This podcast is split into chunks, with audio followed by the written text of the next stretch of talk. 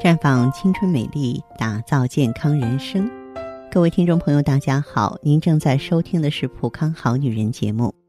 健康美丽热线已经为您开通了，您有任何关于健康养生方面的问题，可以在微信公众号搜索“普康好女人”，普是黄浦江的浦，康是健康的康。添加关注后，直接恢复健康自测，那么您呢就可以对自己身体有一个综合的评判了。亲爱的听众朋友，我们接下来呢和大家聊一聊啊，这立冬养生。呃，每年的十一月七日或八日呢是立冬的节气，太阳呢已经到达了黄金二百二十五度，北半球获得的太阳辐射量越来越少。由于此时啊，这个地表呢下半年储存的热量还有一定的剩余，所以一般呢还不是最冷的时候。清朗无风之际呢。经常有十分宜人的小阳春的天气。根据《月令七十二候集解》记载说：“立，见时也。”又说：“冬，终也，万物收藏也。”意思是什么呢？就是说呀，秋季的农作物啊，完全收晒完毕，收藏入库；动物呢，也已经藏起来，准备冬眠了。看来呢，立冬不仅仅代表着冬天的来临。完整的说呢，立冬表示冬季开始，万物收藏，要规避寒冷了。正是从天人相应的角度出发，《黄帝内经》在养生的时候呢，提出了冬养藏的养生大道。嗯，刚刚呢我说了，咱们现在的天呢还不是最冷的时候，但是毕竟大风过后，阳光照耀，冷气团很快变形，气温呢回升比较快。气温的回升与热量的积聚，促使呢下游人冷空气呢带来比较强的降温。此时令人惬意的深秋天气已经接近尾声了，大概到了红叶的最佳观赏期，并且呢在十一月底啊陆续入冬。除了红叶之外呢，我国古代啊对于立冬时节呢仍有啊三候的具体划分和说明。一后水始冰，二后地始冻，三后呢置入大水，什么意思呢？我给大家解说一下。其一是说，到了这个节令的时候啊，水已经开始结冰了；其二是说，土地也开始冻结了；其三呢是说，立冬之后啊，像野鸡一类的大鸟啊，已经很少看见了，而海边呢，却可以看到外壳与野鸡的线条。及颜色相似的一些生物，嗯，所以呢，这个古人认为呢，这个质在立冬之后就改变了。那自然呢，现在呢有比较精确的天气预报了，甚至有一些城市已经能够啊这个分城去进行预报了，大可不必去看古人为我们提供的物候现象。对于立冬后的天气，一个明显的感觉就是风大。立冬期间的冷空气呢，常常是大风把树叶一扫而光。当然，冬去春来，嫩芽又会从树里钻出来，所以这个时候呢，还不如说树也是纳隐收藏了。应了这样的大自然暗示，那么人应该如何养生呢？《黄帝内经》中指出，冬三月，此谓闭藏，水冰地彻，无扰乎阳。早卧晚起。必待日光，使志若浮若逆，若有思意，若已有德，去寒就温，无泄皮肤。此冬气之应，养藏之道也。逆则伤肾，春为尾绝，奉生者少。在这里呢，《黄帝内经》啊，对于冬季养生，从精神调养、起居调养和饮食调养三个方面做了一个总的论述。说的是什么意思呢？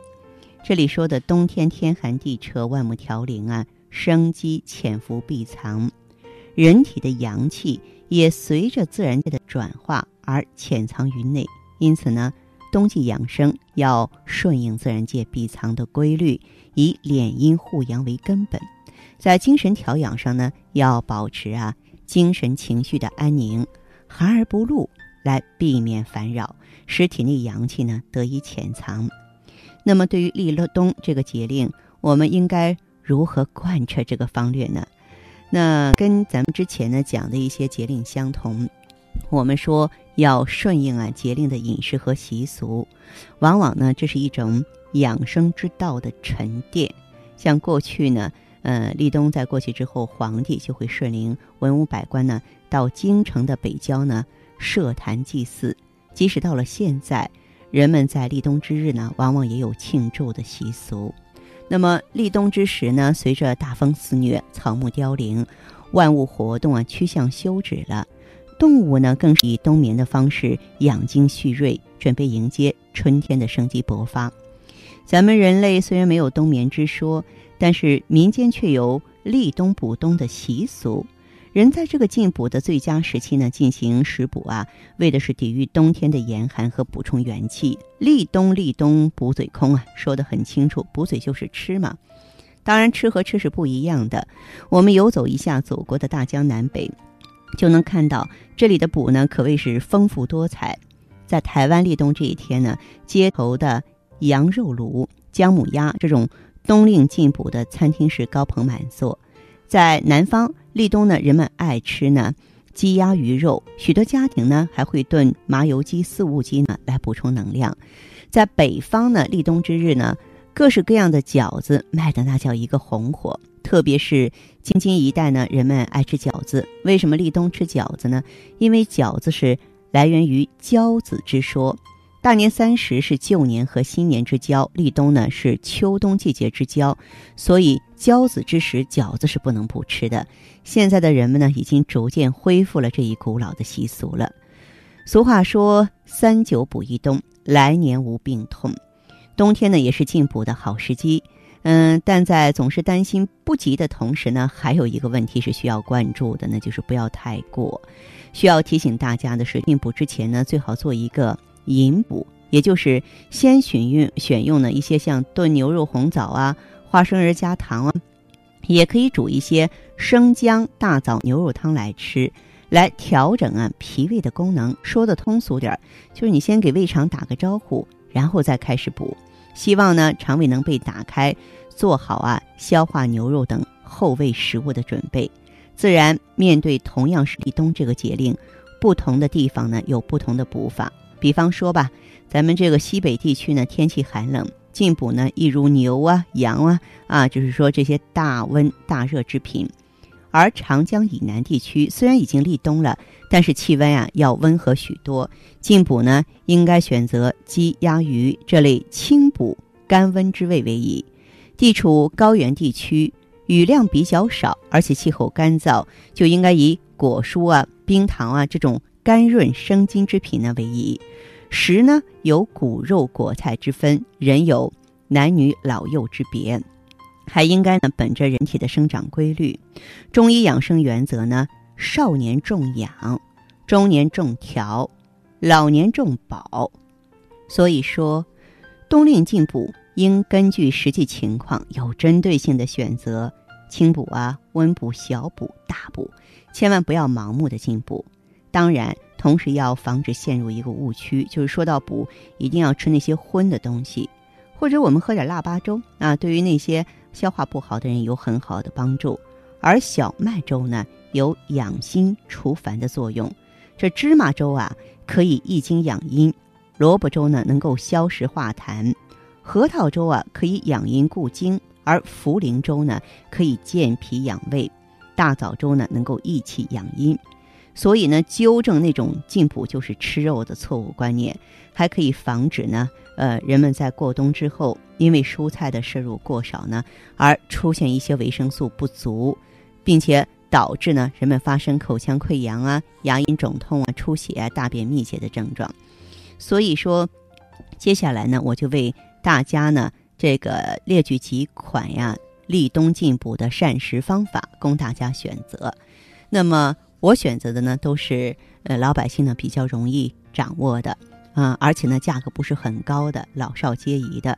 嗯，可能呢我们在日常的饮食当中，就算您是一个厨房高手，也没有接触过。一个就是呢生津开胃的砂糖藕，你呢可以准备啊两个西红柿，一节藕，当然白砂糖要准备一点，番茄去皮儿。开水煮藕三到五分钟，两者呀一并放入盘中，撒上砂糖就可以了。哎，这款菜呢可以健脾开胃、生津止渴。